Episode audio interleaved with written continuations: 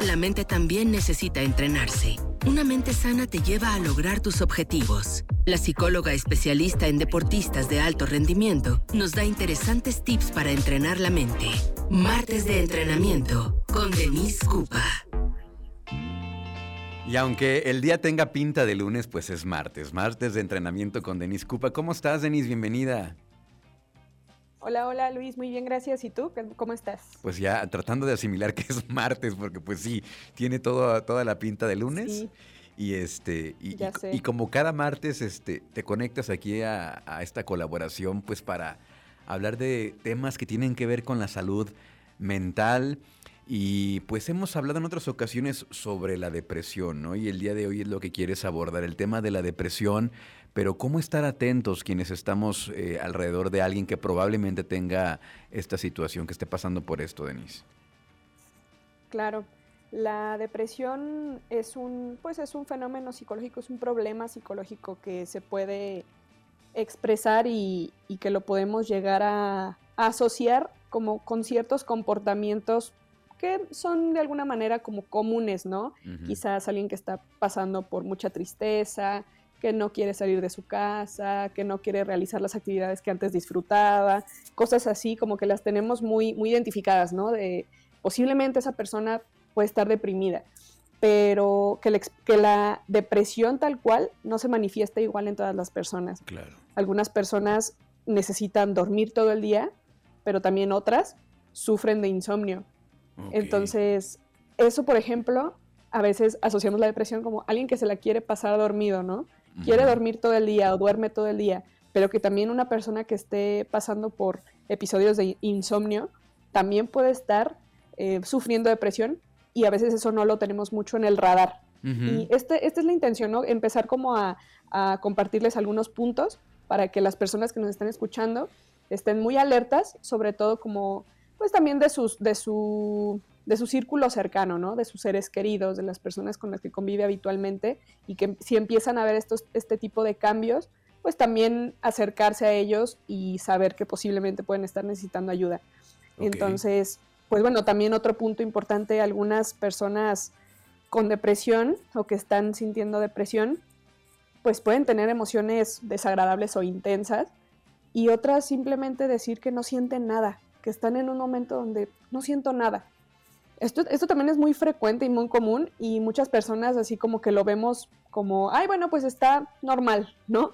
Está normal, no siente nada, como que buscamos y esperamos que una persona que tiene depresión esté experimentando mucha tristeza, em, mucha desolación y como este episodio, ¿no? De, tristeza, esta imagen que, que ubicamos, que esté llorando, pero que también hay otras personas que simplemente pueden decir, no siento nada, no, no, no siento nada, ni alegría, ni tristeza, ni nada.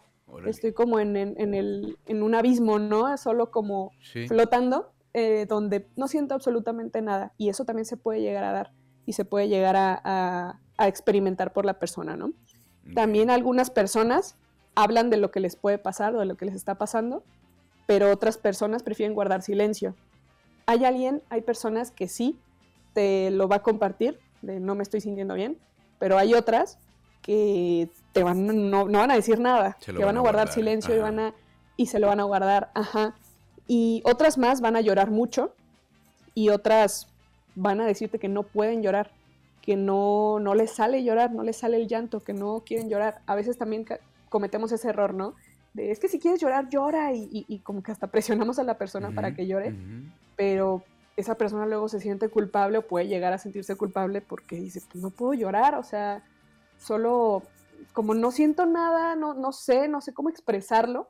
Y, a veces esta, esta, esta imagen de esta persona como que no la, no la tenemos muy asociada a la depresión. digo, tenemos como un, una figura tal cual, pensamos en depresión y vemos a una persona que está llorando, que tiene el semblante de pronto triste o cosas así, pero como que esta otra, esta otra imagen como que nos puede llegar a costar un poco de más trabajo o podemos simplemente decir, ahí tiene flojera, o ahí está dramático, ¿no? O está inventándose cosas y se está haciendo ideas en la cabeza y cosas así. ¿De dónde, crees que, venga, ¿de dónde crees que venga esta idea en la cual asociamos a la depresión siempre con estos sentimientos de, tristeza, de estar encerrados. Y, por los ejemplos que nos pones ya nos estás dejando muy claro que no siempre es así.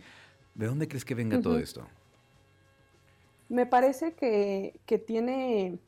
Mm, haz de cuenta que cada expresión de las emociones tiene una, pues como una imagen cultural, ¿no? Un, un, significado cultural de acuerdo a lo que nosotros hemos visto, a nuestra historia de vida, lo que nos ha dicho también como sociedad, ¿no? Eh, podemos empezar a, relacionar la depresión, pues, con qué emoción lo, relacionas inmediatamente, con la tristeza. Sí. Eso es como una, lo que nuestra historia de vida, nuestra historia cultural, ¿no? Socialmente, así ha sido desde hace mucho tiempo.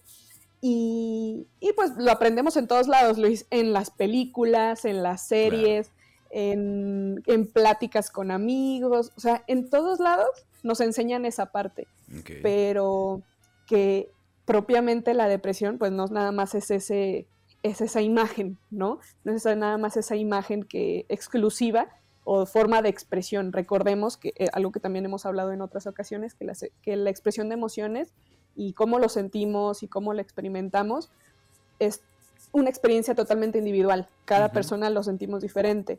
Entonces, como es tan individual, realmente es difícil generalizarlo, pero tendemos a hacerlo porque así nos, no, pues así hemos eh, aprendido, ¿no? Así nos han enseñado. Ajá, cuestión cultural que, pues, de la cual hemos aprendido y bueno, todos estamos en, dentro del mismo ambiente, dentro del mismo contexto, entonces, pues asociamos este, este término de, de expresiones, a, en este caso hablando de la depresión, pero realmente se debe a eso, eso es lo que nos, lo que hemos aprendido y lo que de alguna manera como que podemos encasillar, ¿no? De, ah, si vemos puntos, entonces podemos hablar de depresión o estamos hablando de depresión, pero si de pronto me cambian esos puntos y me dicen que también es depresión, como que, ay, ya, ya no lo entiendo. Y eso es lo que quiero como lograr a través de, esta charla, ¿no? De, de, empezar a compartirles que también la depresión se puede expresar de, una y mil maneras. Claro. Ajá y que siempre hay que estar eh, muy, muy alerta y muy atentos. Es que si nos vamos a la historia, estos temas de salud mental se están tocando hasta hace poco tiempo, ¿estás de acuerdo? Porque antes no se les ponía la atención. Yo recuerdo, no sé, tiempos de nuestros abuelos, a lo mejor no era tan estudiado y no era tan atendido estos temas de salud mental y ahora es pues es un tema que se le está poniendo atención y que debemos de ponerle atención y que tenemos que estar ahí atentos tanto de lo propio como de nuestro alrededor, pues para saber qué, está ocurriendo, ¿no? ¿Faltan todavía más puntos de los que traes para compartir porque tenemos que ir a corte o, ya son todos?